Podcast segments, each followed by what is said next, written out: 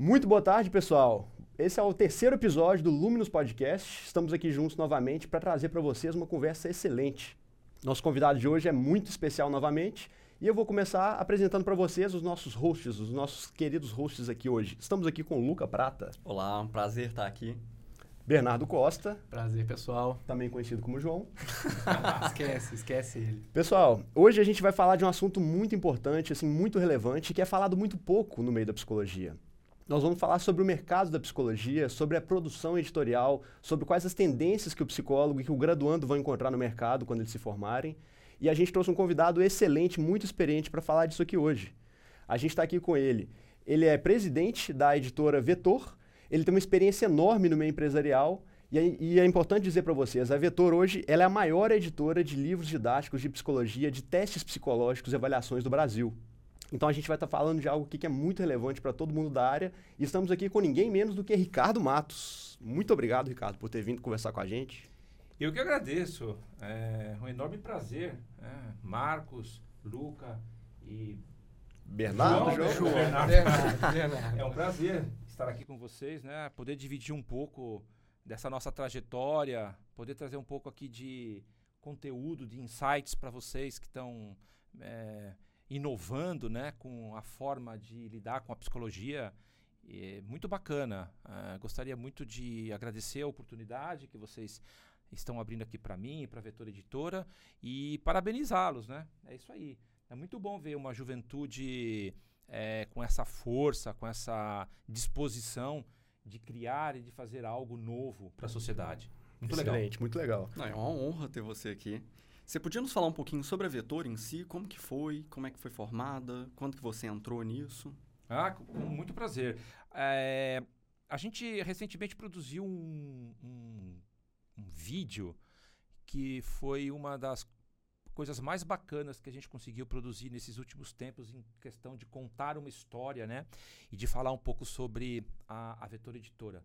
Tudo isso nasce, eu não sei se vocês têm acesso ou se vocês já estudaram, é, a avaliação psicológica no Brasil, ela vem, ela, ela nasce, o, o conceito aparece aqui um pouquinho depois do final da Segunda Guerra, 45, 46 ali, meados de, de 46.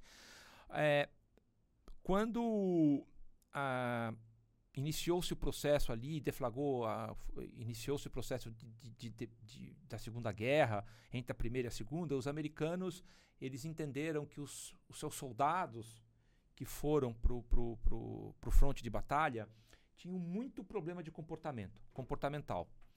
E bolaram alguns instrumentos para poder fazer uma avaliação prévia, uma prévia seleção desses soldados que iriam a campo, né? E aí nasce aí a avaliação psicológica, nasce aí o processo de avaliar o indivíduo, né? É, ao final da Segunda Guerra, esse processo ficou conhecido e no início dos anos 50, esse processo começou a ser difundido em alguns países aqui da América do Sul.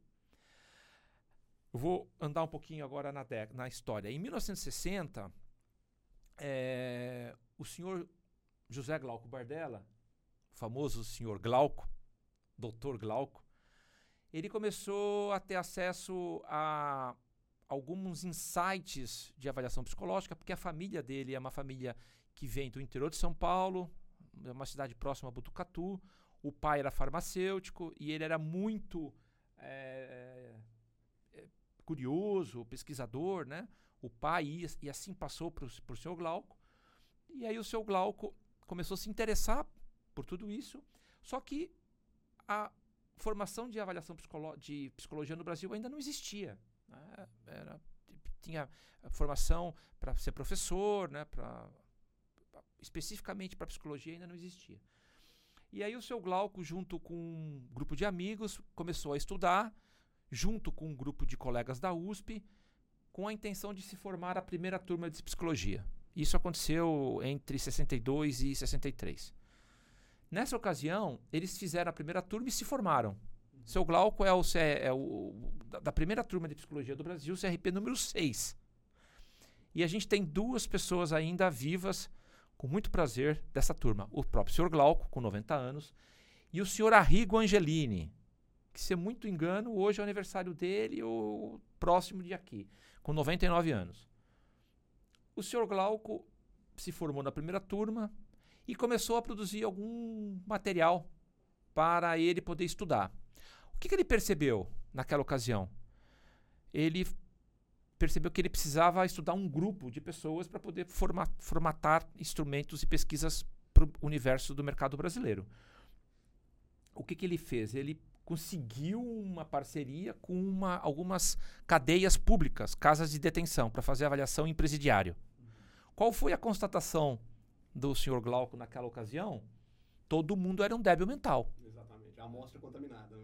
A amostra contaminada. Enviesada pelos estudos americanos. Isso Hã? não era incomum.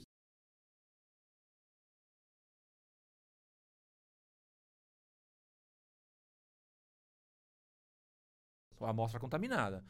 E aí o seu Glauco disse: não, peraí.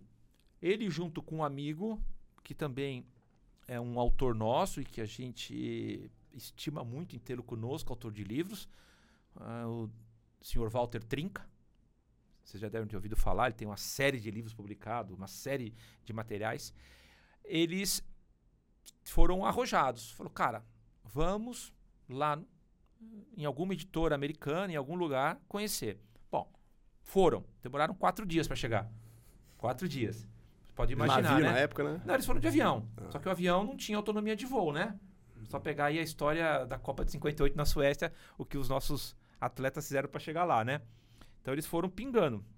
Acho que você saía daqui até Recife, de Recife até o Pa- ia subindo para você poder fazer a viagem transoceânica do ponto mais perto para o ponto mais próximo lá, né? Porque não tinha autonomia de voo.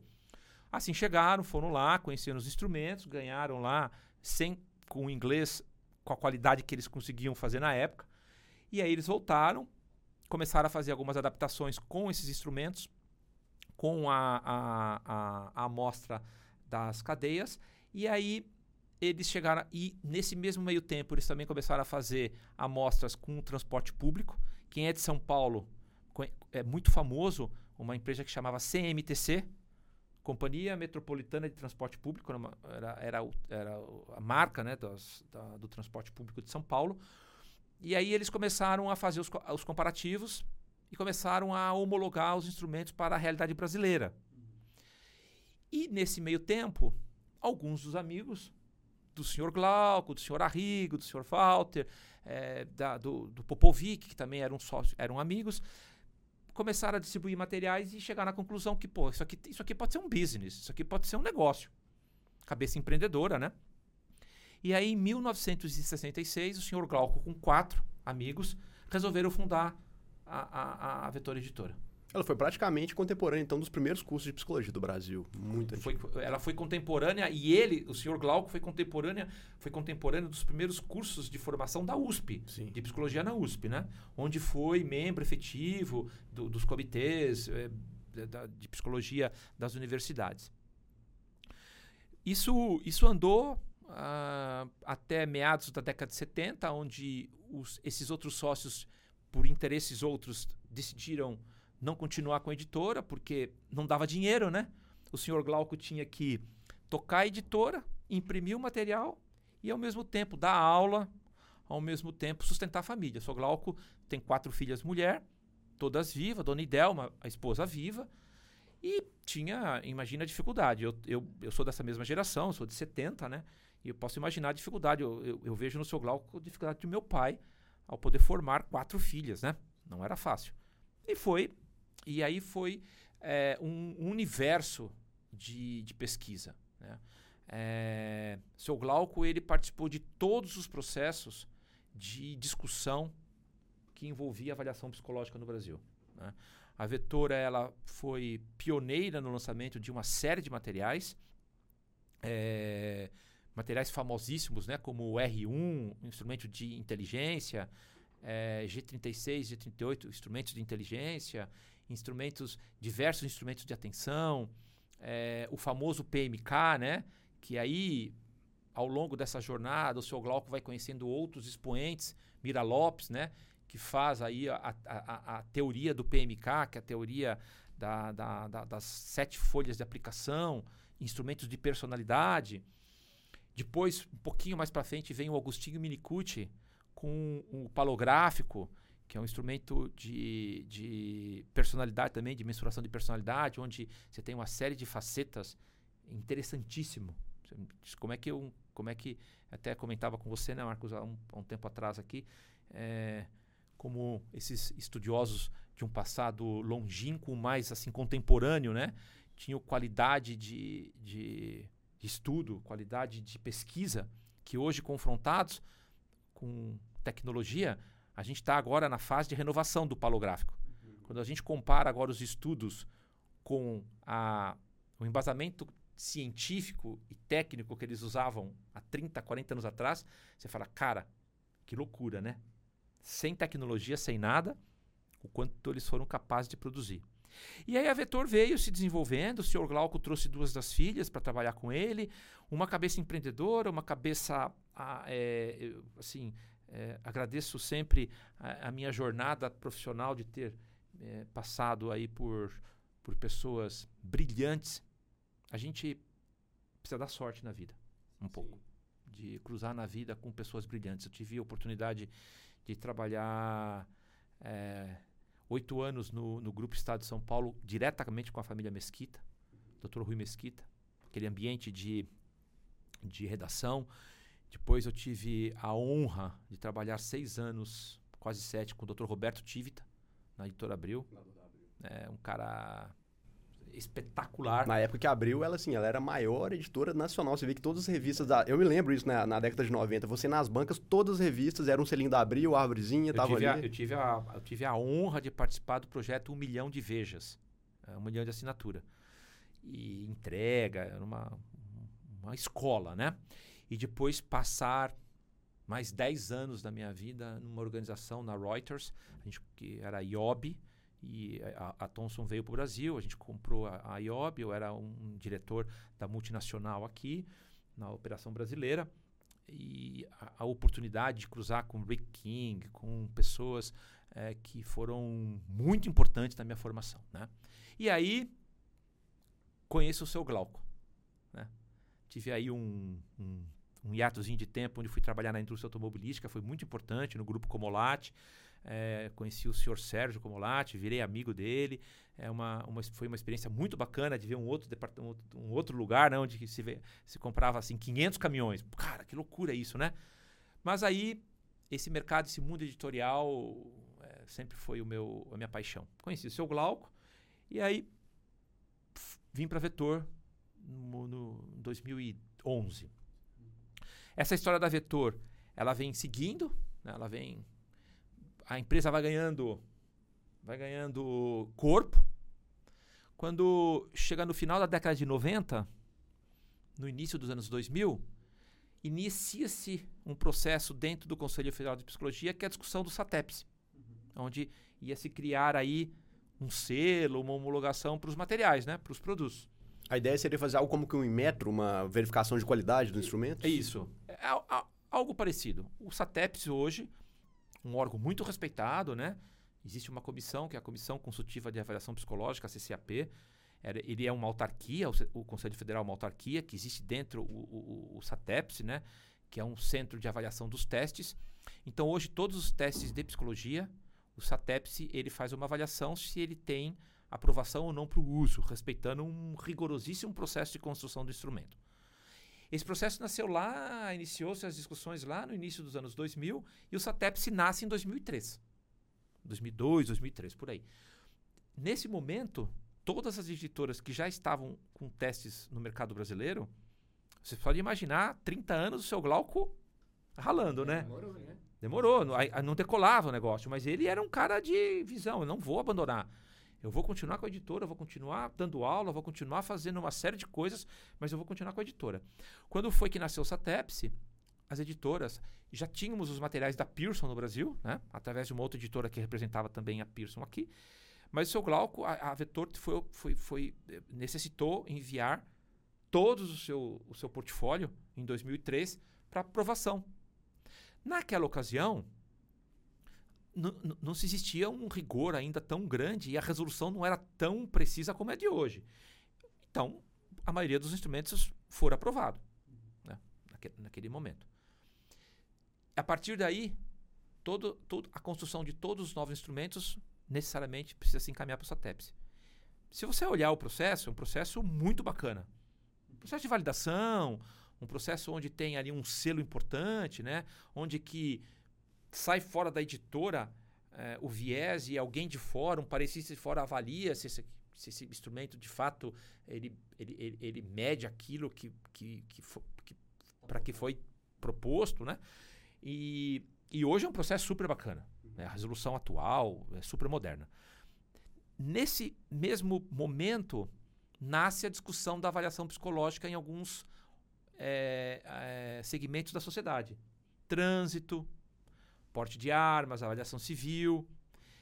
E isso dá um corpo, cresce a, o tamanho de avaliação psicológica no Brasil, e aí a Vetor era uma das únicas editoras que já tinha material para esses novos mercados. O palográfico mesmo, né? É utilizado na BH Trans. O palográfico é, é, um instrumento utilizado como personalidade no trânsito, né? Meu psicotécnico foi palográfico.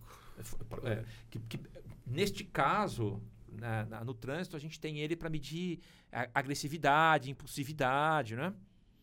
O, o, palográfico ele também é muito utilizado no porte de armas. Aí os meus amigos que pouco conhecem sobre avaliação psicológica falam, cara, por que, que um cara que porta uma arma precisa medir a agressividade? Falei, é, pelo, simples, sim, pelo simples motivo, se ele for agressivo demais, ele atira por qualquer coisa.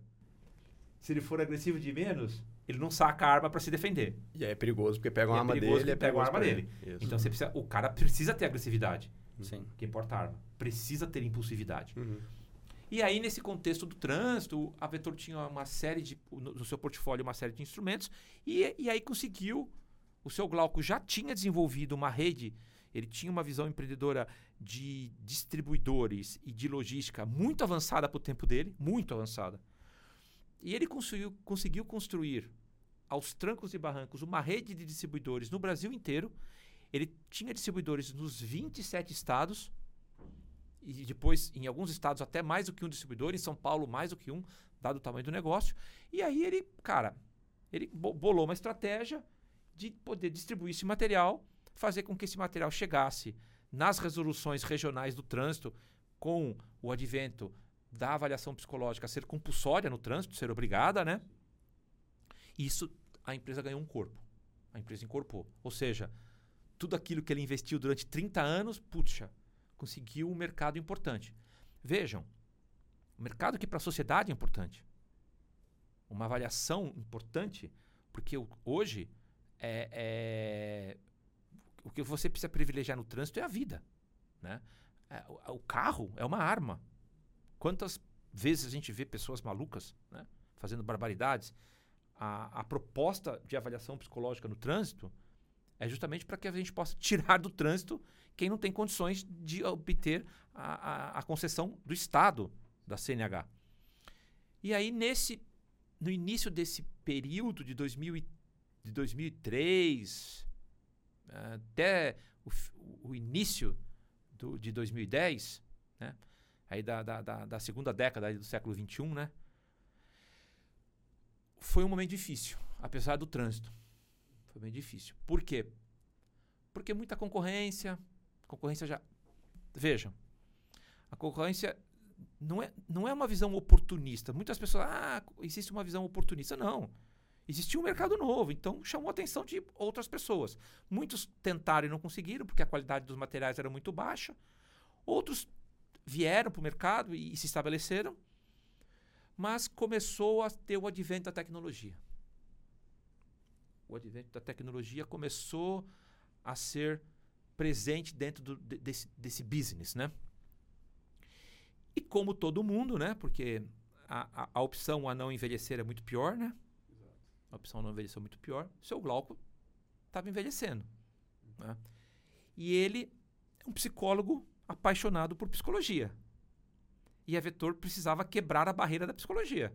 Não daria para estar tá presa na psicologia. Neuropsicologia era até que eu já tinha um instrumento chamado Neopsilin, que, que foi ele, foi na gestão do seu Glauco. Ricardo, interessante. E- Esse ponto que você está colocando, eu acho que é legal. Antes da gente expandir um pouco mais esse campo dos testes para fora da psicologia, é claro que para quem conhece os instrumentos, para quem sabe a importância e o valor que tem os testes psicológicos, não há dúvida. Mas tem muitas pessoas que não entendem isso, que sabem, ah, para que que é importante existir avaliação psicológica? Por que, que eu preciso testar uma capacidade humana? Quais limitações que isso tem? Isso não vai deixar de cons- considerar, por exemplo, aspectos pessoais. Então, acho interessante você passar um geral para a gente também, para uma parte do nosso público que não conhece, é, o que são os testes, como eles medem as coisas, por que, que eles são importantes, para que a gente possa contextualizar né, o- a relevância desse assunto que a gente está colocando aqui.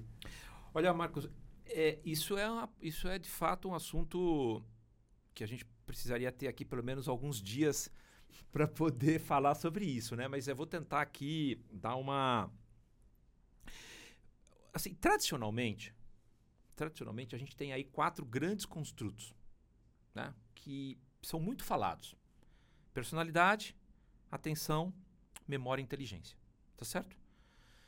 É, se você olhar para a questão discricionária, o que, eu, o que eu digo todos os dias, quando eu falo nas minhas palestras, para os nossos colaboradores, a responsabilidade social que nós temos nas mãos. Enorme.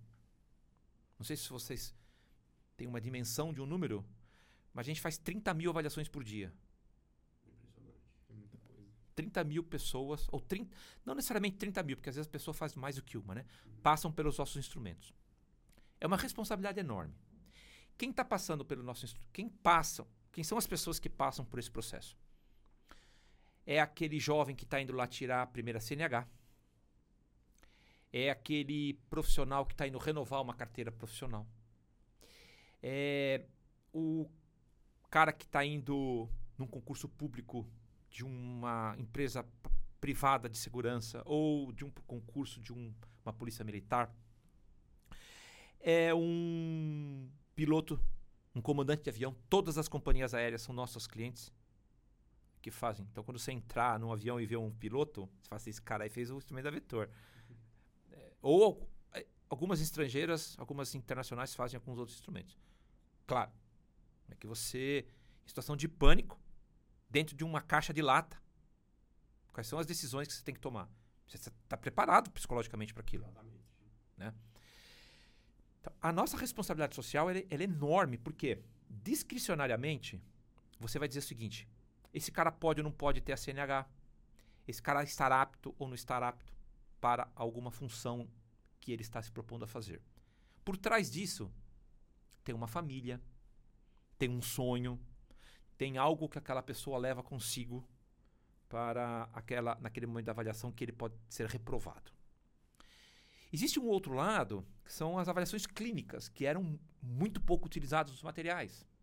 Nós, por exemplo, se você pegar a nossa, o nosso portfólio de lançamento dos últimos 10 anos, 80% é fora do trânsito, 70% fora do trânsito, fora dos instrumentos, fora do mercado compulsório, que são instrumentos clínicos para medir eh, dislexia, para medir TDAH, para medir espectros autistas, para medir uma série de, eh, de diagnósticos que os psicólogos usam no seu processo de avaliação com seus, com seus clientes. Eh, eu, eu me pergunto quantos diagnósticos, num passado recente, foram feitos erro- erroneamente por falta de material. Exatamente. Esse Eu- é um ponto fundamental. Eu ouço falar, às vezes, a respeito disso, né? Quando se fala, às vezes, em, em avaliação psicológica, as pessoas falam, ah, está havendo uma, um exagero na quantidade de diagnósticos. Então, você ouve pessoas contando casos. Ah, eu, eu levei ali meu, meu filho, levei meu sobrinho num, num profissional, ele conversou com ele 20 minutos e já deu um diagnóstico. Mas não teve critério, não teve instrumentos, não teve conferência, então isso é A muito a sério. gente- o, o que é legal estar aqui aberto, porque a gente tem um. vai, vai me surgindo algumas. Eu vou voltar aqui na, na sua questão do, do- da avaliação psicológica, na, na crença, em algumas situações que eu vivo no meu dia a dia com as pessoas que me perguntam. Mas quando você falou do seu sobrinho, eu tenho, eu tenho um afilhado que todos os primos, inclusive os meus filhos, tiravam um, um sarrinho dele, porque ele sempre tinha, coitado, a cueca dele sempre tinha uma borradinha. Ca- Cara, isso não é normal. Foram fazer uma avaliação, ninguém descobria. Aí eu coloquei ele para fazer uma avaliação com uma das melhores autoras nossas que conhecem profundamente o desenvolvimento infantil. O menino tem ecoprese. É uma doença que o cara não consegue mesmo, né? A musculatura anal não consegue mesmo receber o comando do cérebro para falar fecha. Se a musculatura fica fechada, não é porque você fecha, é porque um comando daqui diz lá fecha. Diagnóstico errado. Por anos esse menino teve um problema de diagnóstico errado. E vai tratando para uma coisa que não tem e agrava, causa outros prejuízos né, para a pessoa. Exato. Uhum. Esse é a grande ah, momento. menino aí, ah, então, a, a, a, a produção de novos materiais com estudos de pesquisas com amplitude enorme, leva para o profissional dentro do seu consultório, leva para as diversas avaliações qualidade.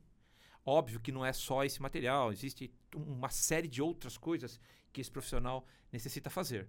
Mas é muito importante ter novos instrumentos para os aspectos clínicos, né?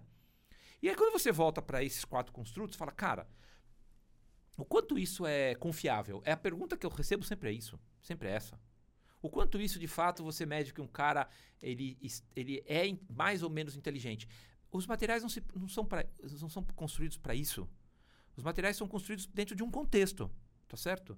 Então, quando você diz o cara foi reprovado no trânsito, é porque existe uma, um padrão mínimo exigido para aquela função. É, é mais ou menos quando a gente olha para o mercado de recursos humanos.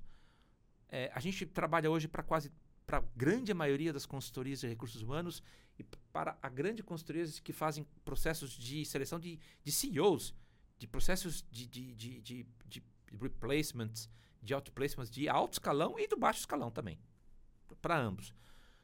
Por que, que você avalia o mesmo instrumento eu uso nos dois contextos? Porque eu estou analisando uma, uma situação, é situacional. Ah, aquele cara é mais ou menos inteligente que eu. Não, não é isso.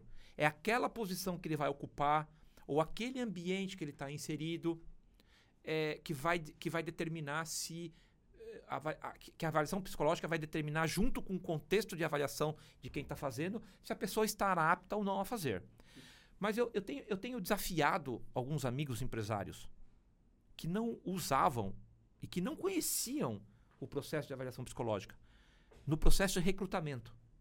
Falou, cara, conheça, use. Eu vou, eu vou fazer o seguinte para você, eu vou te dar de graça e você vai usar. E aí você vai, só que você vai ter que se comprometer comigo com uma condição.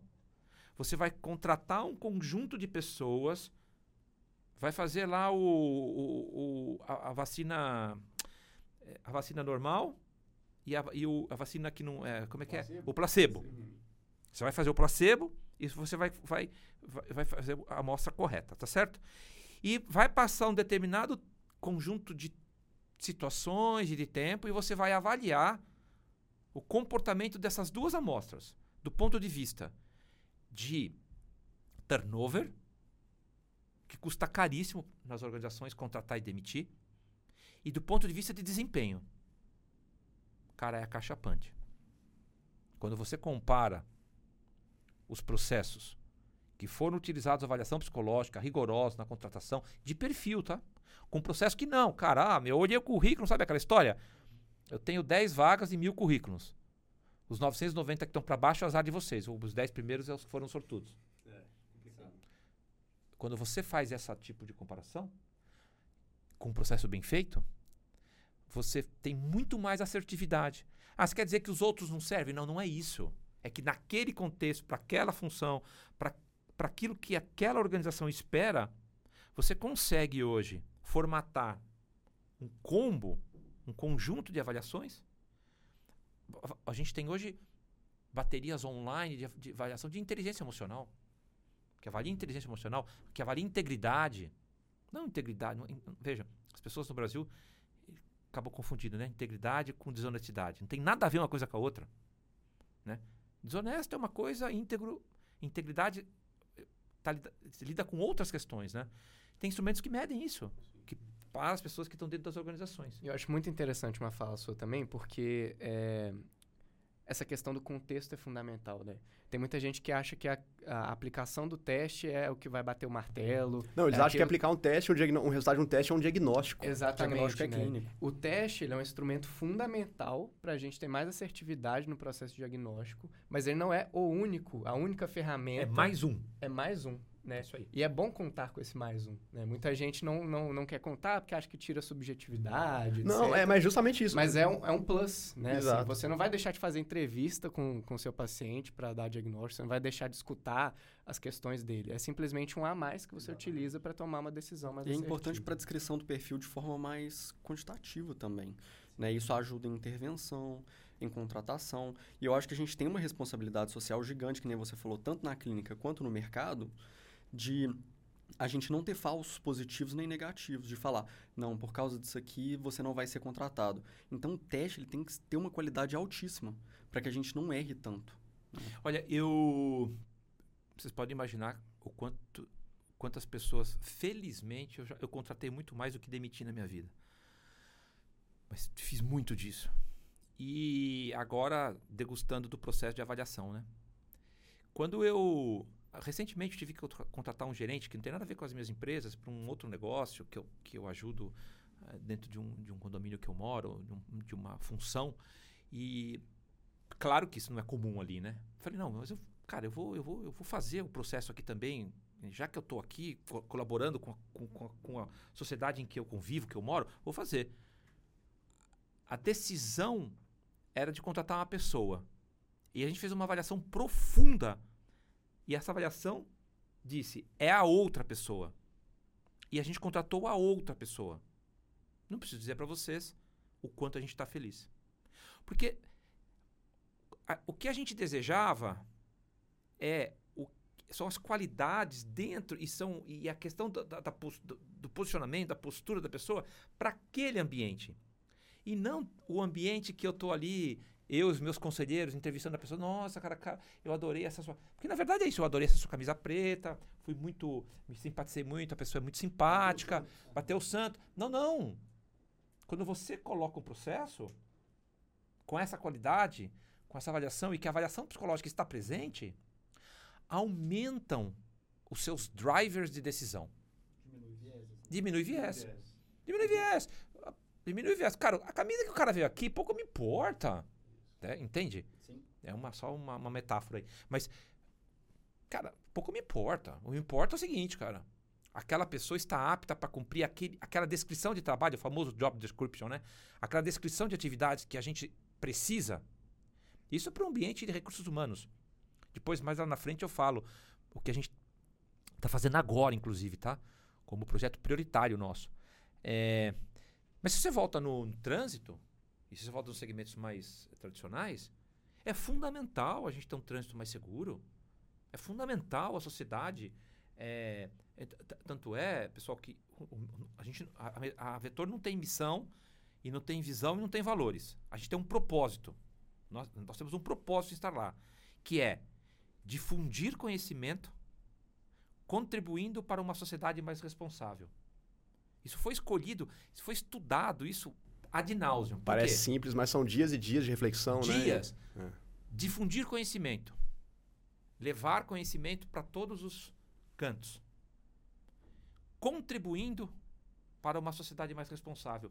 Porque eu, eu, eu consigo contribuir, mas eu não consigo garantir. Mas eu dou uma grande parcela de contribuição com instrumentos bem feitos, com pesquisas bem feitas, para que a sociedade seja mais responsável. Seja no trânsito, seja no porte de armas, seja no, na análise clínica do psicólogo ao avaliar o meu filho e as, e- e as crianças. Não sei se vocês sabem, a gente tem um déficit muito grande de instrumentos que são construídos nos extremos das idades. De 0 a 10 e de 60 a mais. Me perguntam, me perguntavam no- lá no passado, quem estava no mercado. Por quê? Eu falei, cara, simples. Poder econômico. Todo mundo vai no onde tem massa econômica. É mais difícil fazer para criança. Pesquisa. É mais difícil fazer para idoso. Nós não temos a- a- a o propósito de difundir conhecimento, contribuir para uma sociedade mais responsável? Temos. Vamos fazer. Nós somos a única editora brasileira fazendo pesquisa de crianças de 0 a 10 e de mais de 60 idosos. A população nossa está ficando, está envelhecendo. É um fenômeno mundial isso. Né? Então, essa história da avaliação psicológica é o que eu conto para os meus, meus amigos que são céticos, não conhecem o processo. E eu falo, cara, é bacana isso, hein? Isso é muito bacana. Isso é um instrumento poderosíssimo. Né? Que uma classe muito importante. Triste de quem nunca passou por uma sessão de terapia, né? Sim. Triste quem nunca pôde é, acreditar que faz bem.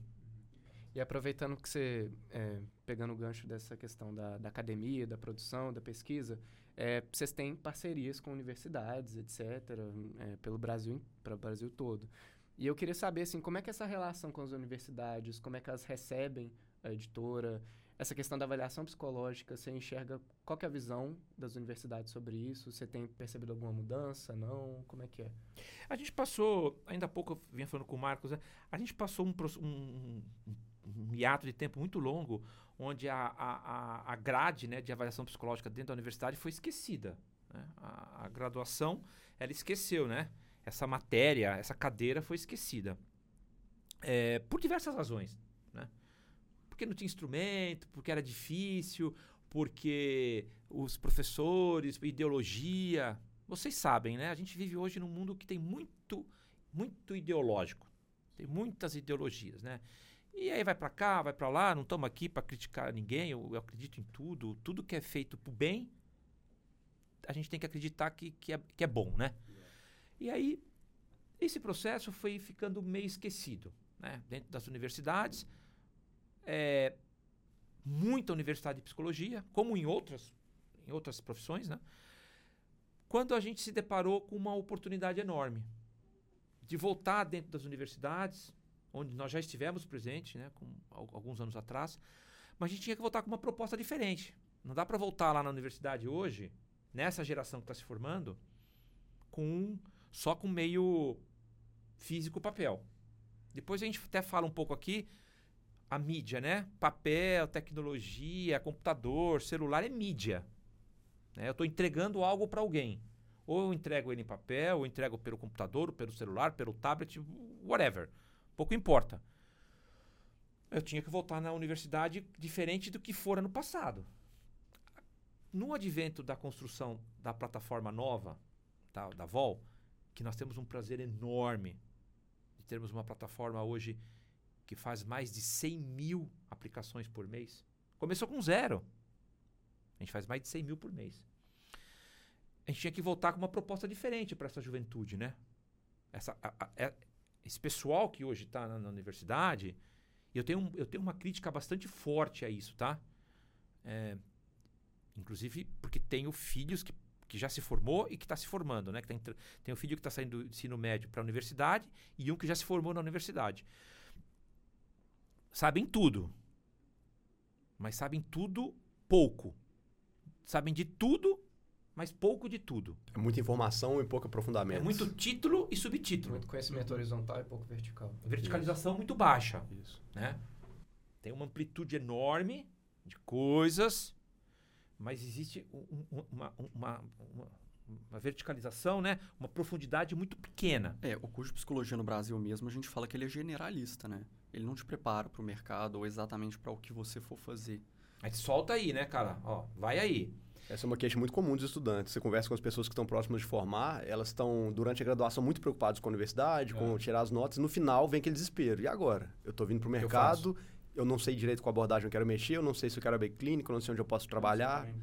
Não sei abrir clínica, pagar imposto, mexer com tributação, é, então... Então, veja, o que, que a gente levou?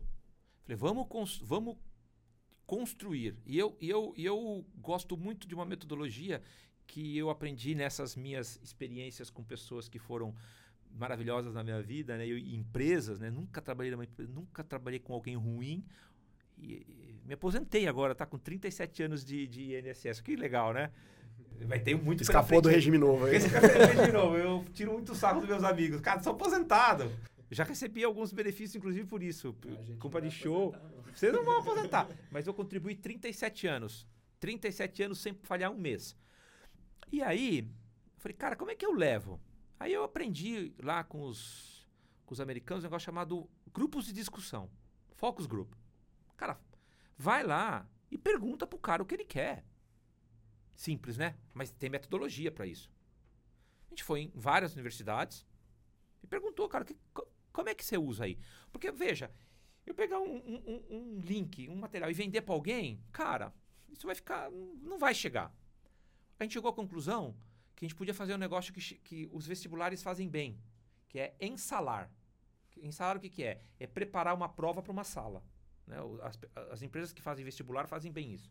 O que, que a gente fez? A gente pegou esse conceito junto com a demanda da universidade e disse: a gente construiu dentro da VOL uma vertical, que chama VOL Educacional. A VOL Educacional, ela é, ela funciona mais ou menos assim. A universidade é um cliente meu, ela tem um benefício em detrimento de todos os outros segmentos, que é a minha contribuição para aquele segmento, que é de 20%, tá? É bastante. Então, se um material hoje custa é, um dinheiro, para a universidade custa 80 centavos daquele dinheiro, tá? Eu tiro uma parcela importante de lucratividade para o bem da formação do psicólogo. E esta licença vai para um gestor na universidade e que ele vai conseguir distribuir essa licença dentro da plataforma. Naquele dia, a professora Marta vai dar aula de inteligência para 30 alunos de, de graduação, ou de personalidade, ou de qualquer outro instrumento que esteja dentro da plataforma. Ela pega 30 licenças daquele pool, distribui para os alunos na sala. Aqueles alunos fazem a aplicação, corrigem a aplicação junto com a professora. Tudo no ambiente virtual. Tudo no ambiente. Ela, ela cria, ela cria dentro da plataforma uma sala com 30 licenças. Ela coordena as 30 licenças, faz com, com os alunos naquele mesmo momento. Tudo em ambiente virtual. Cada um com o seu computador, né? cada um com o seu, com o seu, com seu device, né? É. E a e a partir dali ela ensina um construto de como funciona o instrumento, de como a pessoa degusta daquilo. Porque a nossa, a nossa visão para a área educacional, para a parceria com as universidades, é, ah, eu quero ir na universidade para poder pegar pesquisadores. É, tá bom, mas como é que você cria o desejo? Se de a cada 100 processos desse, um se interessar, tá bom ser um pesquisador, ser algo, pô, isso foi bacana. Qual é a nossa surpresa? Não damos conta. Porque aí você está lá, o cara está fazendo, por exemplo, uma bateria de inteligência emocional, ou o cara está fazendo ali um processo do, de, de atenção, que a gente nós levamos para a plataforma instrumentos tradicionais, fizemos os estudos de, de, de, de viabilidade, né? Do papel para o online. E a gente desenvolveu instrumentos só no online já. Não tem, não tem na, na, na, na versão papel. São estudos de equivalência, né? Do, do papel para online. E quando é feito só no online, não precisa. Mas quando eu levo lá para a universidade, um instrumento de atenção, por exemplo, quem está quem tá fazendo, o aluno, cara, isso aqui, isso aqui é muito legal. Porque, vejam, coisa simples. Quando você está respondendo um instrumento de atenção no papel, um teste, você tem lá as regras, né? Ó, você tem que fazer, tem que ter tanto tempo, tal, tal, tal. O que, que você não consegue medir, por exemplo, no instrumento de atenção, no papel? Se eu fazer uma pergunta, vocês não vão conseguir. Ah, não sei. Tem uma coisa simples, que é o ir e voltar. Por exemplo, você tem lá uma série de distratores. Você está fazendo um instrumento de atenção. Você vai indo, vai procurando, você vai voltando, né? Quando você está no online, você, vai Você não consegue passar adiante. Não, você consegue passar. Mas se você clicar um aqui, voltar e clicar um aqui, eu consigo saber se você voltou. Você consegue medir isso. Eu consigo medir. É uma nova medida que não se media no passado. O tempo de reação é muito mais preciso. O tempo de reação, o tempo de ir e voltar, que eu não consigo medir no papel. Quando você leva isso para o aluno lá na, no ambiente de sala e o professor, eu estou levando para a universidade algo diferente. Melhor do que ele tinha a visão do passado. E aí chama atenção. Então, qual é a, a, a, sacadinha nossa aí? Levar um diferencial e trazer a universidade como parceira. Divulgar na a grade, reforçar que a avaliação psicológica é importante, fazer com que os processos dentro da universidade É, contem com a presença da Vetor. A gente hoje, o, o nosso braço de São Paulo e Rio, porque a, a operação do Rio é nossa, né? A gente tem 60, 50 universidades em que a gente está presente no dia a dia. Mas eu queria estar em 500. Exato. No Brasil todo. E como você disse, uma vez que isso é apresentado para os alunos, você está dando para ele uma oportunidade de ir para um meio que ele pode gostar e não conhece. Porque aí você pode dizer que o papel da universidade está sendo cumprido. Porque o conceito da universidade é justamente isso.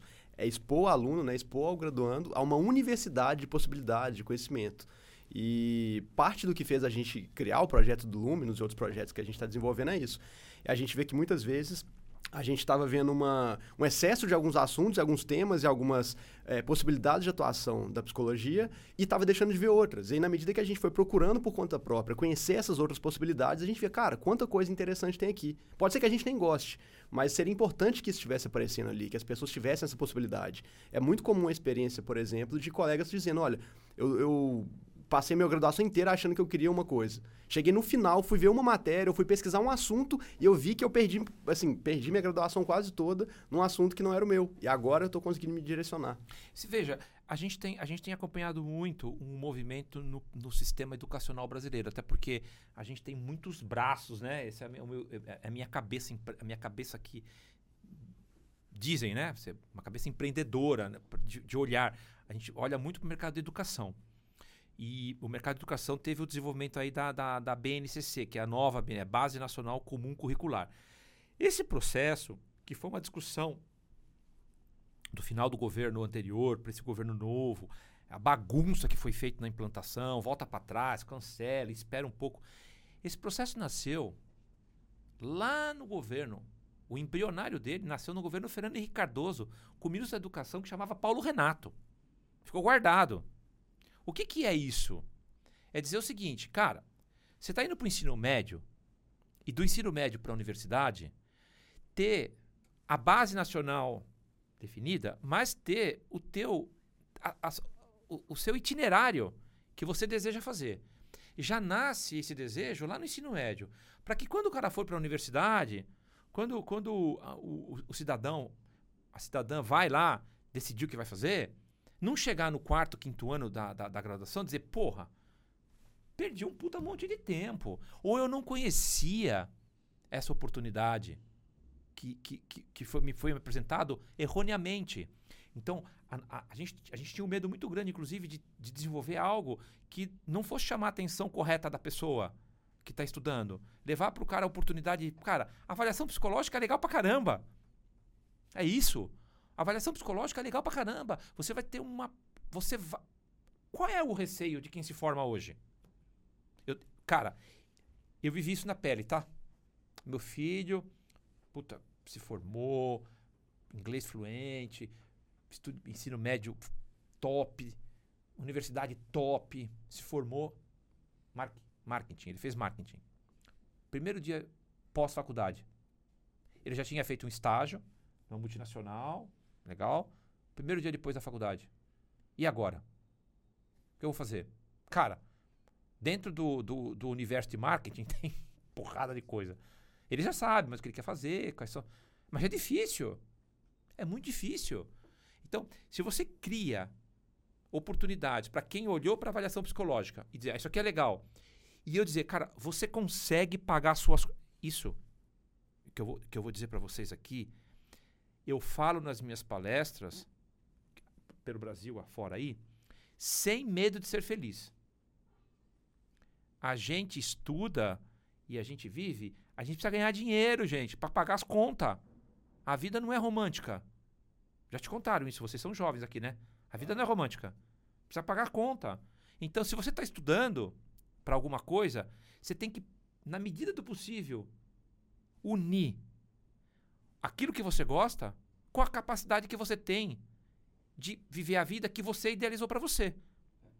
Porque você fala assim, ah, tá bom, eu idealizei uma vida, seja ela qual for. Ok. O que, que você gosta de fazer? Ah, gosto de fazer tal coisa. Então você tem que pegar essa tal coisa, fazer com que aquilo gere a receita necessária para que você possa é, cumprir os, os, os, os, os, as obrigações que aquela vida mínima que você definiu para ti. Exato. No meu caso, do caso do meu filho, ele viu uma, uma, uma, uma régua alta. Falei, cara, vai aí, bichão. tem que ralar. E é curioso porque, assim, que nem você falou, né? No meio da psicologia, a gente tem... A gente conversa muito sobre isso. Tem muita ideologia. E, assim, tem um movimento dentro da psicologia mesmo dessa romantização da profissão. Né? E de, tipo, ah, você tem que trabalhar só para ajudar os outros, você tem que se doar. Mas não é assim. Você tem que conseguir se sustentar. Então. Antes de ajudar os outros, você tem que se ajudar para você estar bem para poder ajudar os outros. Né? Exatamente. Então você tem que ter condição.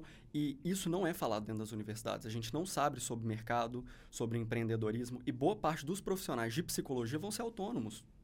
Então, assim, claro que vai ter quem vai trabalhar no RH é, ou no Detran, mas vai ter muita gente que vai abrir Mas clínica. é uma profissão que forma muito autônomo. Muito. É, é. Eu digo, veja, lá atrás, isso logo que eu cheguei. Eu cheguei na Vetor primeiro sendo consultor. Porque eu, eu, eu tinha uma sociedade numa, numa gráfica, que eu conheci o seu Glauco lá naquela gráfica. E aí eu cheguei, ele estava nessa transição do online, ele estava já cansado e tudo, e tudo isso. E aí, essa, essa é, chegada, quando eu comecei a conhecer um pouco mais do mercado, eu me assustei. Cara, eu venho do mercado, que, mercado de comunicação, mercado de é, business de, de mídia, entretenimento. Os caras querem ganhar dinheiro, cara.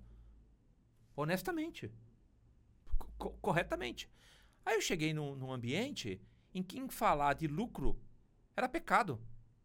Mas vejam, até o próprio seu Glauco, tá? Não, calma. Não, não é um só Glauco. A gente tem que gerar recursos para inclusive fazer essa transformação que a empresa precisa. Até porque quando você está ganhando um recurso, quer dizer o quê? Você prestou um serviço de qualidade para uma pessoa, aquilo foi reconhecido como algo positivo, você foi remunerado. E isso permite com que você continue investindo e produzindo mais que coisas de não valor. quer dizer que você não possa ceder uma parcela do teu tempo para poder fazer uma ação Exatamente. que, ó, cara, então fazer uma ação social. Eu vou, eu vou pagar a minha conta, eu vou me formar, eu vou, no caso, eu vou usar avaliação psicológica, tal, tal, tal. E 20% do meu tempo, aí que é a nobreza. Porque eu vejo que muito romantismo, das pessoas que fazem romantismo, não tem os 20%, tá? Não prestam os 20% da, da, da, da, de devolução para a sociedade. E a gente vai pa passando a vida, esses 20% vão aumentando. Hoje, hoje, seguramente, 50% do meu tempo é gratuito. Palestras, é, ajuda no condomínio. Mas os 50% que é remunerado precisa ser bem remunerado, bem reconhecido, porque precisa pagar a conta. E não pode ter vergonha disso. E a avaliação psicológica é um caminho, é uma oportunidade. E a, e a, o, o, a, a graduação, o aluno, precisa conhecer isso. Ah, não gostei de avaliação. Tá bom, você vai fazer outra coisa. Mas se você achar que é bacana, dá para empreender, dá para viver disso. Claro. E até porque quando você faz isso, o que acontece? Você vai é, investir na sua formação, investir no mercado, envolvendo, investir no desenvolvimento de instrumentos cada vez melhores, de formas melhores de prestar serviço. Quando você for fazer isso e devolver isso para a comunidade, você vai estar fazendo isso de uma forma extremamente eficaz, qualificada, você vai poder ampliar muito mais sua capacidade. É muito melhor você hoje, no, no grau que você está na sua carreira, você poder dispor de 50% do seu tempo dedicando no mais alto nível de complexidade do que se você estivesse dedicando 80% do seu tempo, mas num nível de complexidade baixo. baixo. É. Porque você acha se retroalimentar, cara. É e é muito importante isso também, é porque igual você falou, a gente precisa de dinheiro para sobreviver, a gente precisa de dinheiro para conseguir se manter, né? É uma profissão, psicologia é uma profissão e a gente faz psicologia para se sustentar. É engraçado a gente precisar falar isso. É, né? é. E Parece assim, fora do senso comum, né? Mas eu também entendo que a psicologia muitas vezes é uma profissão que é elitizada, assim. Poucas pessoas têm acesso, poucas pessoas têm essa condição. Então, muitas vezes a gente doar uma parcela do nosso tempo também para fazer um atendimento a preço social, por exemplo, ou, ou gratuito até mesmo, dependendo da situação, é também muito importante. Só que a gente não pode perder de vista é isso. Que, é que assim, as profissões. Tem um estudo, né? E eu, eu até fui há pouco atrás de conhecer isso. Tem um estudo até recente. As profissões que são profissões. Todas as profissões são cultas. Mas tem profissões que são mais cultas. Né? Por exemplo, você pega advogado, tem que estudar pra caramba, ler pra caramba. Por que, que é valorizado? Porque todo mundo precisa. Todo mundo precisa de um advogado. Aí você fala, um médico, pô, o cara é médico, estudou pra caramba, né, meu? Tinha uma autoridade. Todo mundo, precisa, todo mundo precisa de médico. Virar doutor. É doutor. Mas não é todo mundo que acha que precisa de psicologia. Exatamente. Mas Você entende? tá- eu acho já que fiz essa, essa analogia. Esse é um gap enorme Esse que é eu um iria até puxar para fazer uma pergunta pro senhor, que é o seguinte. A não, gente tá peraí, no país. senhor não. Pra você, senhor, do céu. Eu tá no céu. né? sacaneou. Porque vamos lá, olha o contexto que a gente está. A gente está num país que tem 215 milhões de pessoas, tem 435 mil psicólogos formados aproximadamente. A gente é o terceiro país mais ansioso do mundo, proporcionalmente, e o quinto país mais deprimido do mundo. Ou seja, o mercado é gigantesco. Como que pode ser possível a gente estar no meio ainda em que se fala tanto sobre isso? Ah, psicologia não dá dinheiro, psicologia você vai passar fome.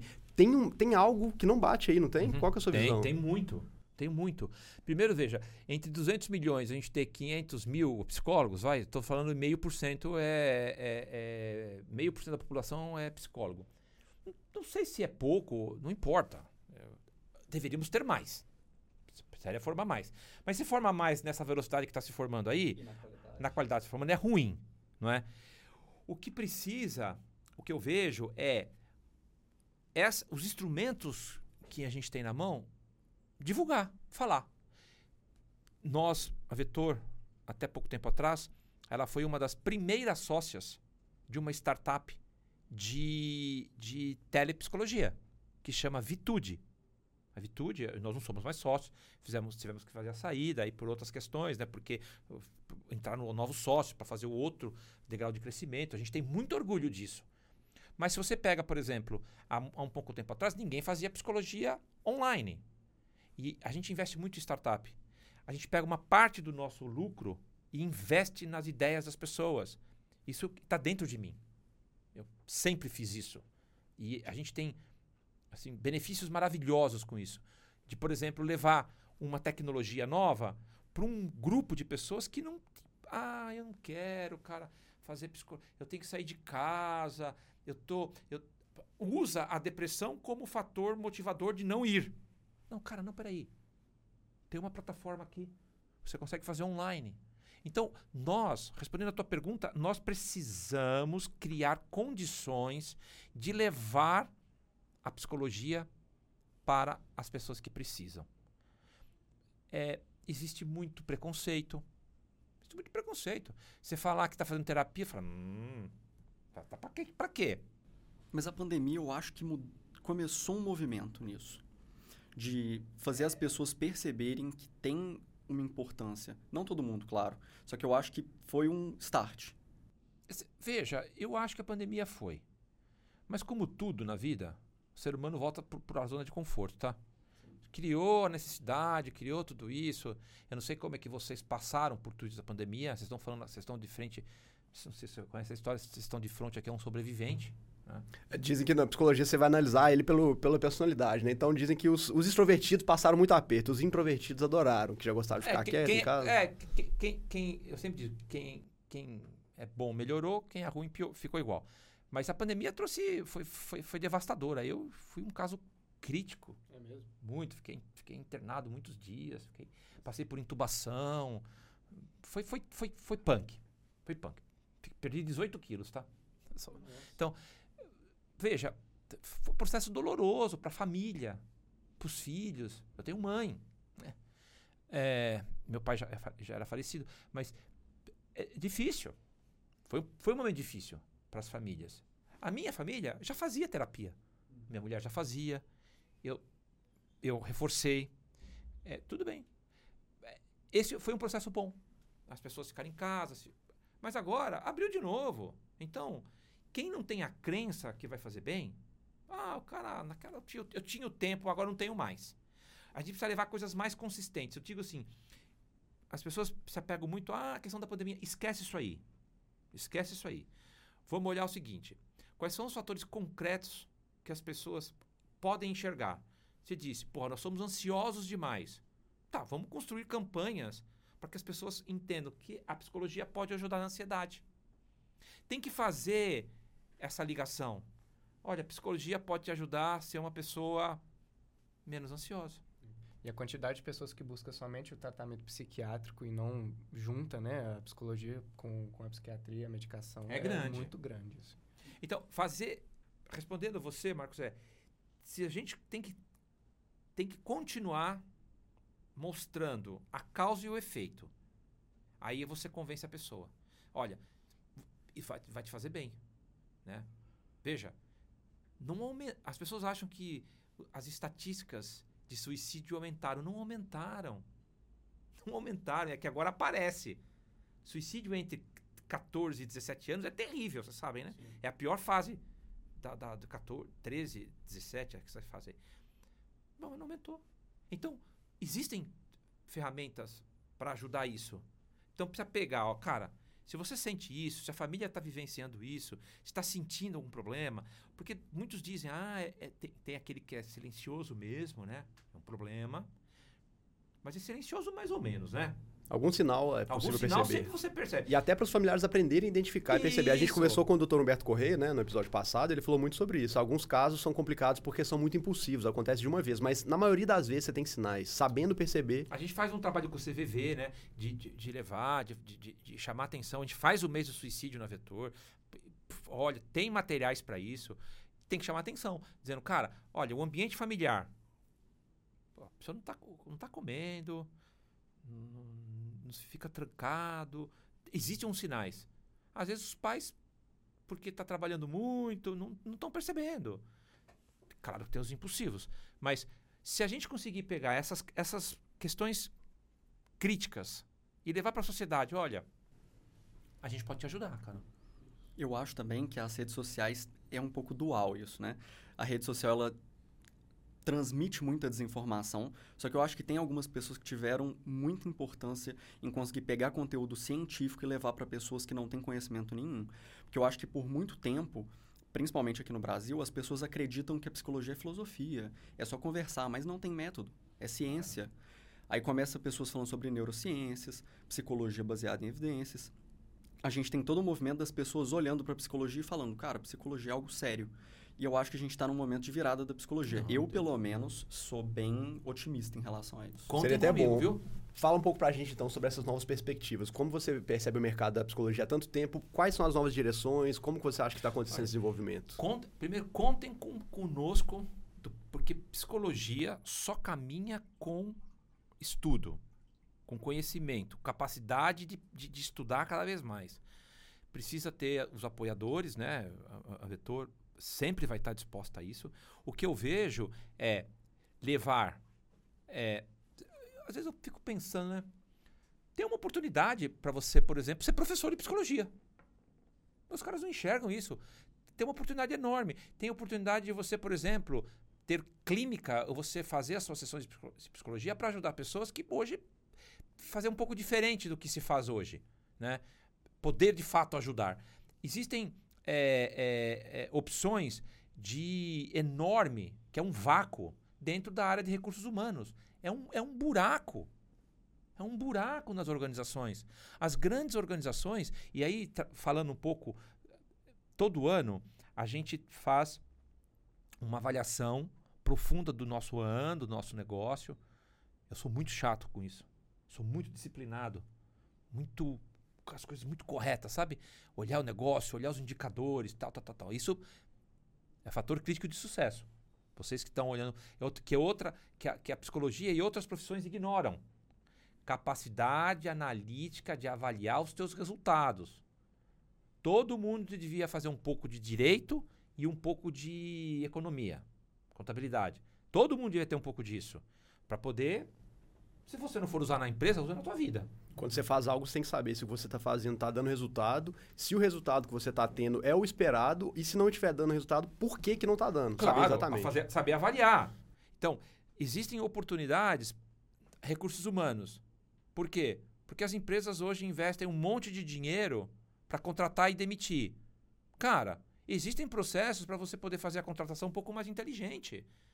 Nós, todo ano, a gente faz essa avaliação, senta, eu levo os meus diretores para um hotel, a gente faz tudo isso e olha para as oportunidades. O ano passado, a gente de fato falou, cara, vamos parar com, ah, eu acho isso, eu acho aquilo do mercado organizacional que envolve recursos humanos e vamos contratar uma consultoria que vai fazer uma pesquisa profunda nesse mercado para identificar os drivers, sejam eles nas HR techs, likes Goopy, Solides, que é a geração de vocês aí, que são as HR techs. Tem 100 delas, tá? Sim, Tem são, 100. são softwares de Vocês, RH para é, vocês só conhecem a contratar. GUP, mas tem 100. Aí tem os departamentos de recursos humanos dentro das empresas. Aí tem as consultorias de recursos humanos que não tem plataforma. Ela tem uma consultoria que presta para alguém. Nós fizemos, dividimos todos esses mercados, fizemos uma estratégia de pesquisa, fomos falar com esse mercado. Essa consultora foi contratada para falar com essas pessoas entrevistou as pessoas para saber como funciona, o que eles precisavam. E a partir daí, a gente vai dizer o seguinte: tá bom, o que é então que nós vamos oferecer para esse mercado organizacional do ponto de vista de produto, do ponto de vista de modelo de negócio? né? Porque existe uma demanda e eles enxergam essa demanda, mas existem hoje uma série. Ah, não conheço direito, não sei se vai funcionar ou não, se vai ser bom ou não. Tudo bem. Passamos um ano, passamos um ano fazendo, fazendo o, o projeto, pondo dinheiro, tá? Fechamos agora. Na reunião desse ano, da mesma que nós fizemos ano passado, voltamos com o assunto para definir agora o go-to-market. Como a gente vai a- a- adressar o mercado. O que, que vocês acham? que Todo problema complexo nunca tem uma resposta complexa, você sabe, né? todo problema complexo possui várias pequenas respostas simples. Problema complexo, você tem uma base piramidal de várias pequenas respostas simples combinadas, que aí sim é uma questão complexa que vai dar uma resposta complexa. Cara, nós já temos os produtos. A gente tem que é, fazer os relatórios de um formato diferente que esse grupo enxerga. A gente tem que mudar um pouquinho o nosso modelo de negócio. Então, não precisou. Ele não precisa comprar a licença antes. Cara, ó, tá aqui, ó. Usa quanto você quiser. No final você paga para mim, uma vez por mês você me paga, que é o modelo pós-pago. A gente ficou anos debatendo o modelo de assinaturas que eventualmente não daria certo. A gente chegou à conclusão agora, avaliando o mercado de recursos humanos, que três ou quatro coisas que a gente vai fazer na nossa organização, a gente vai estar pronto para atender o mercado que hoje compra pouco porque vê um monte de dificuldade na operação. Então, caminha para aí. Olhar, entender melhor o mercado, criar ofertas, porque tem demanda. Mas as, as nossas ofertas são of- ofertas antigas. Então a gente está preparando agora a Vol, vai ter um modelo, um modelo pós-pago. Você não precisa mais comprar o, a licença. Você, eu vou lá, tanto na Itiatec como nas consultorias, eu deixo para você, tem uma tabela de preço, quando você quiser você usa. Você vai lá e pega. Nós queremos nos posicionar, a Vetor, mais ou menos fazendo uma analogia aqui com vocês. Todo mundo aqui tem notebook, né? Tem. Não tem um selinho em cima do notebook? Se for Dell, Samsung, qualquer um desses, qualquer um desses, Lenovo, tem um, tem um, um selinho de um processador em cima, que é então a, a, a, a Vetor vai ser o Intel das consultorias da StarTex. Todas elas, independentemente de quem seja, se falar de avaliação psicológica, eu quero Vai que ser um selo de qualidade que vai Vai vincular. ter um selo da qualidade. Então a gente vai ser o Intel para o mercado do- de recursos humanos. Esse mercado já é cliente nosso. Mas é um oceano azul. É um oceano azul de, de oportunidades. Porque este mercado tradicional, que cresce e é pungente, ele está. Eu, eu já conheço os meus peixinhos, né? Já conheço todo mundo ali. Esse mercado é mercado novo. Então, essas oportunidades que eu vejo com tecnologia, né? levando materiais de qualidade e entendendo bem o mercado, porque também não dá para ser aventureiro, né? Ah, eu vou entrar nesse mercado de qualquer jeito. Não, tem que estudar. A gente colocou muito estudo nisso, viu? Tem que ter estratégia, tem que ser tudo pensado, né? Porque, É. resumindo assim, pro pessoal que tá, que tá formando agora, que tá no processo de graduação, ou pro, pro psicólogo que acabou de formar, então é muito importante ele pensar, olha, onde eu quero trabalhar, com o que, que eu quero mexer, como que eu vou traduzir essa ideia em algo útil, em algo que é relevante para as pessoas e transformar isso em algum tipo de produto. Pode ser um produto, pode ser até na sua clínica, mas você tem que ter um tipo de diferencial e você- eu falo isso muito, o psicólogo ele tem que ter um repertório muito amplo. Ele não pode estudar só psicologia, ele tem que entender um pouco de economia, um pouco de marketing, um pouco de tributação, pra, pra principalmente para o contexto clínico, se ele conhecer um pouco de literatura, um pouco de filosofia, um pouco de música, ele vai conseguir integrar isso aí e criar um produto mais complexo. Isso é uma coisa que a gente ouve falar muito pouco, né? Mas como. Às vezes eu, o cara fala assim, ah, eu não sei fazer conta. Como assim? Como é que você se formou e ao longo do processo da sua graduação você não aprendeu a fazer conta? Tudo bem, você vai ter outras coisas, né? Você vai somar coisas mais lúdicas, né? Música, teatro é super legal. Mas você tem que ter capacidade de, de. Quem é. Qual é a empresa mais importante na tua vida? Hoje em dia deve ser a Google, talvez. Não, você! Ah, para mim? É ah, você! Ah, a, empresa, a empresa mais importante na, na vida que existe é você. É a sua vida. Você é a principal empresa. Você gera receita, você gera despesa, você gera relacionamento. Você é a principal. Então você precisa saber se autogerir primeiro. Como você quer gerir 600 pessoas, mil pessoas e não saber gerir? Cara, você falou aí do Google, ou eu sou, cara, eu sou, cara, é, Apple para mim, eu gosto das coisas, né? Esses caras de bobo não tem nada. Tecnologia, os caras são finance. Cara, drivado pro resultado. Então precisa aumentar também isso. Então, nessas andanças de vocês por aí, e vocês vão escutar falar muito disso, precisa qualificar em áreas diversas, ter conhecimentos de marketing. Pô, eu sou psicólogo, me formei, não sei nada de marketing, eu quero fazer lá uma postagem, quero lidar com o Instagram. Você vai ficar lidando com o Instagram, vai ficar mandando fotinho na praia? Pô, isso é bobeira, cara. Isso acontece muito hoje. Você vê na graduação que muita gente começa a fazer os perfis ali de psicologia, porque já é uma tendência feita, estabelecida. Mas, cara, se você está fazendo uma tendência porque já está todo mundo fazendo, você não tem nenhum conhecimento diferente, como que você vai se destacar? Porque você está fazendo o que está todo mundo fazendo. Você está é, orientando a sua identidade visual, o tipo de postagem, a hora que você posta, pelo que está todo mundo fazendo. Como que você vai ser mais um? A gente tem que ser mais da 20 na vida. Tem que ser da 20. a gente estava falando aqui antes, né? É. Mas veja, é, é, e aí é, é, ter essa preocupação e buscar capacitação. Não adianta a gente achar também, porque aconteceu uma, um, um, um, foi um fenômeno que aconteceu, né, na, na, na, na humanidade recente, delegar para o outro a sua formação. O cara delega. Eu estou trabalhando numa empresa, ah, essa empresa não paga curso para mim, não paga treinamento. Mas quem disse que eles são obrigados? Eu venho de uma geração que tem que se mobilizar. Que eu ia atrás. Sim que eu vou buscar capacitação, que eu quero saber mais. Quando alguém vai me ajudar, ou quando alguém pode fazer algo, beleza.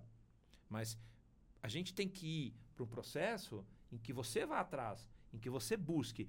E veja, falamos isso há pouco, né? Porque quando a gente olha para trás, a gente vê pessoas tão inteligentes e hoje a gente vê menos, né? Pessoas que mais usam. Porque essas pessoas do passado tinham necessidades. A necessidade era mais presente. Por que, que os países mais desenvolvidos são nas temperaturas de tempos mais adversas? Porque os caras tinham que trabalhar mais. É, é simples essa relação. É curioso que isso fica muito claro para mim, porque se me perguntarem, Luca, por que, que você estuda na quantidade que você estuda? Por que, que você quis abrir o podcast? Porque eu tenho medo. Eu tenho medo de não dar certo. É essa necessidade. Eu quero que a coisa aconteça. Eu quero que dê certo. Então eu vou atrás. Eu vejo que os meninos também são muito assim. E quando vocês também. fazem isso, e quando vocês essa iniciativa do podcast, que é difícil colocar de pé, começar, é, é isso, vocês estão certíssimos. Porque a partir daqui você escuta, faz reflexão, leva conhecimento para outras pessoas, publica. Quantas pessoas vão assistir? Pouco importa. Quem assistir vai ser influenciado. Exato. Né? A gente não sabe o efeito que isso vai ter também a longo prazo. A gente não sabe se daqui a muito tempo isso vai ter alguma relevância diferente, mas o fato é, ainda que a gente não consiga realizar os nossos objetivos iniciais com o podcast, ainda que desse errado, a gente vai saber muita coisa que não dá certo. A gente vai aprender, a gente vai melhorar. E faz contatos. Contem sempre comigo, viu? Claro. Tenho a Vetor como um braço aqui de, de ajuda e de presença aí na formação e nessa, nessa trajetória de vocês aí. E assim, o que eu mais vejo, voltando um pouco para quem está na graduação, querendo criar perfil, o que eu mais vejo, isso acontece muito com quem está formando, é a pessoa criar um perfil, ela não sabe sobre o que, que ela quer falar, com quem que ela quer falar, qual que é o problema que ela está resolvendo. Entendeu? Então ela já entra no mercado sem ter ideia do que, que ela vai fazer. Né? Ainda mais se ela for autônoma, que nem a gente estava falando, abrir uma clínica. Qual que é o seu público-alvo? O que, que você vai fazer? O que, que você vai entregar para a sociedade, né? E as pessoas não sabem. Então... E olha, eu vou dizer uma coisa. Que idade você tem? Eu tenho 21. 21. Você tem a idade do meu filho. Meu filho faz 22 agora, dia 10 de outubro. Eu sou o mais novo do Luminous. Meu, filho faz Essa 22 linha. agora, dia 10 de outubro. A gente tem papos, cara, bem legal, né? Depois que você fizer tudo isso aí, que idade você tem? 24. 24. E você? 37. Então você é o tiozão aqui. tiozão né? do podcast. A Silvia tem 25 e o Arthur tá com Eu, 22. te- eu tenho 53. É, mas bem vividos. E com a cabeça boa pra olhar tudo isso. Mas você vai lembrar do que eu vou falar pra vocês. Vocês vão fazer tudo isso. Vocês vão se preparar, estudar, segmentar, não dormir, tomar porrada, mas vai dar certo.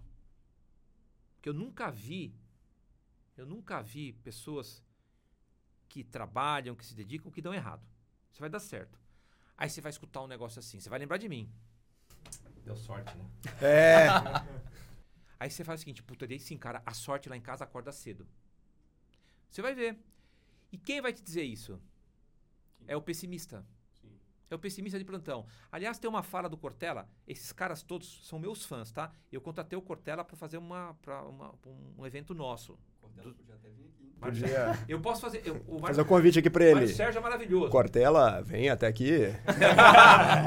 Cortella, nós já chamamos Karnal, Caco Barcelos. Esse ano foi o Bernardinho.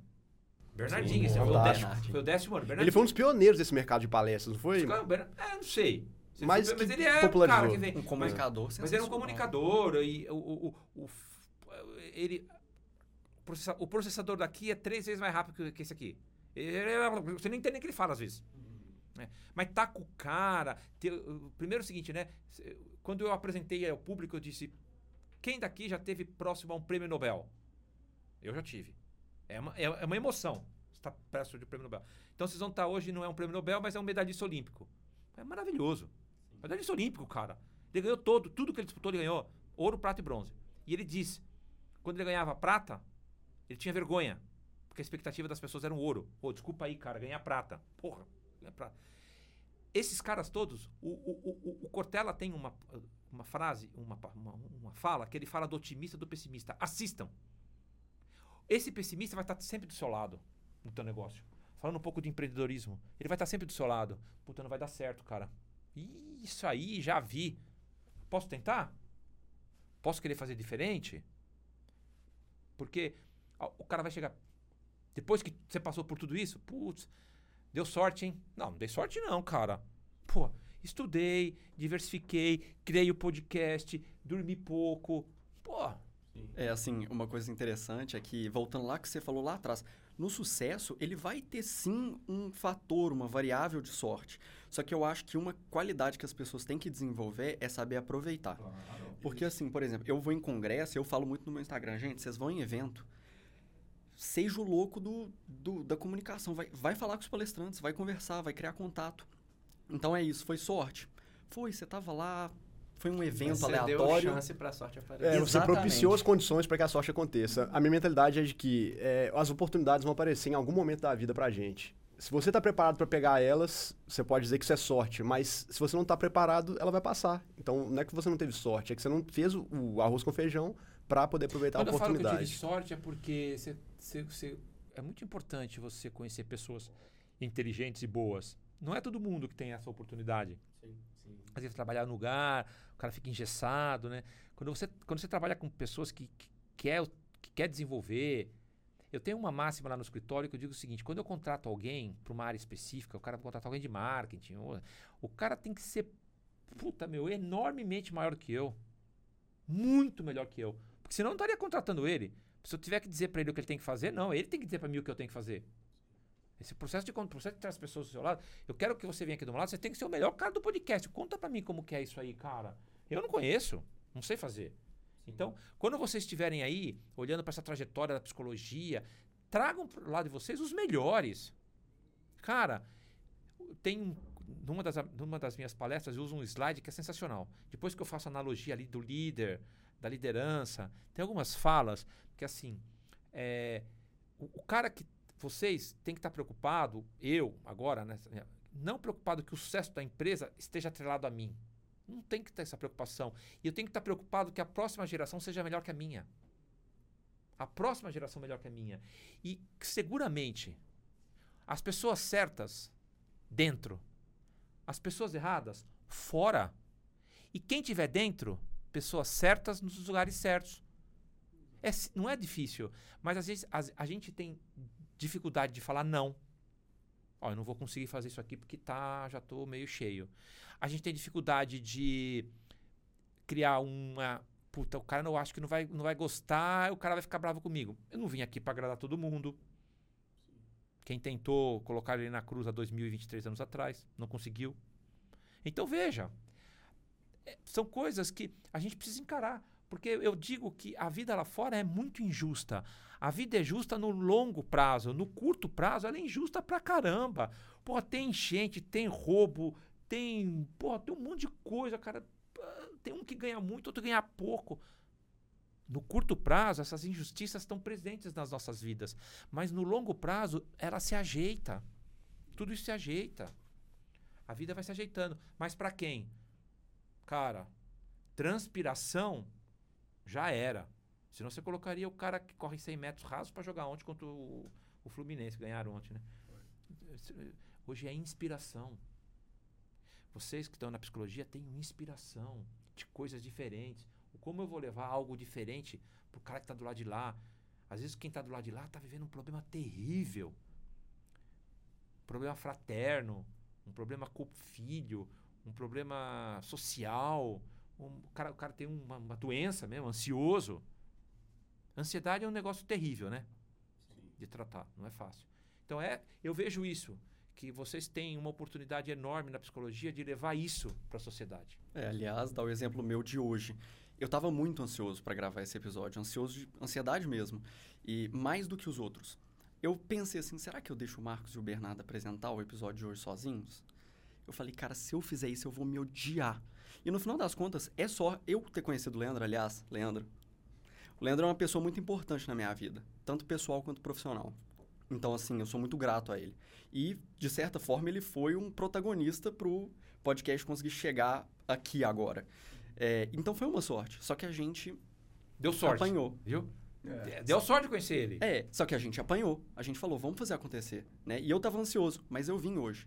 Tem que se expor, né? Tem, então, claro. Com certeza. Você tem que vencer essa, aquele friozinho na barriga. Tem que vencer. Se você, se você pratica um esporte, por melhor que você seja, eu, o meu esporte, o cara que tá, ganha tudo agora é o, é o, é o Nova, o Djokovic. Alcar uhum. Alcaraz, Djokovic. É, o Djokovic ganhou um monte, né? Eu já tive com esses caras. Pergunta para eles. Os caras estão com frio na barriga, cara. Eles falam isso. Músicos falam que tem bandas há 40 anos, falam até hoje, quando eu vou entrar no palco, eu sinto frio. Mas é mais fácil lidar, porque eu sei claro, que eu vou conseguir eu superar. Que, então, você, o, o, mesmo Mário Sérgio Cortella tem uma fala dos Rolling Stones. Uhum.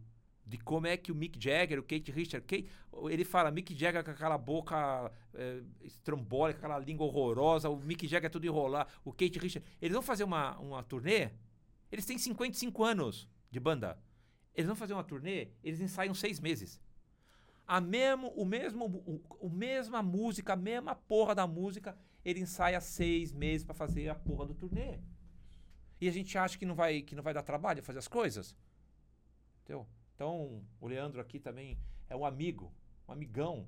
Tem sorte de conhecer uma pessoa tão ao, ao longo da vida. Mas olha, eu vou dizer o seguinte: a sorte está atrelada à competência, a sorte está atrelada a você ser arrojado.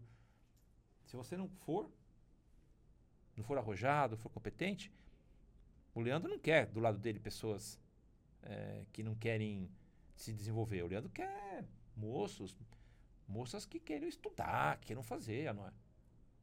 Então, esse fator da sorte é, também tem essa é a combinação, né? Da combinação preparação de fatores, com a oportunidade. É isso aí. Ricardo, cara, o papo tá excelentemente incrível, mas infelizmente estamos chegando aqui. aqui até, dá para render até. Eu sou o cara falante. Maravilha. Então a gente tá. Vamos encerrar já. Eu gostaria de pedir que você fale um pouco da Vetor, você fale agora de algum projeto que você esteja desenvolvendo, que você está querendo divulgar, divulga suas redes, seus contatos para a audiência. Então, eu muito feliz de estar aqui. vetoreditora.com.br, né? Vetor Editora no Instagram. É, a gente está presente em todas as mídias. Imagina uma senhora de 57 anos em forma, elegante. É a Vetor. Uma senhora de 57 anos, em forma, elegante, pratica esporte, tem TikTok. A gente tem TikTok, a gente está presente em todas as mídias. Tem que, tem que acompanhar. Aquela história de dizer, ah, na minha época. Cara, a minha época não existe mais. A minha época é hoje. Eu fui corrigido isso alguns anos atrás, sempre falava isso. Na minha época não existe mais. Então hoje a gente está vivendo a essa questão da comunicação, das mídias. É muito importante nós estarmos presentes, né? Vetor está hoje fortemente é, nessa questão do mundo digital.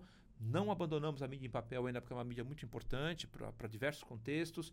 Presente em todos os grandes é, discussões de psicologia do mundo.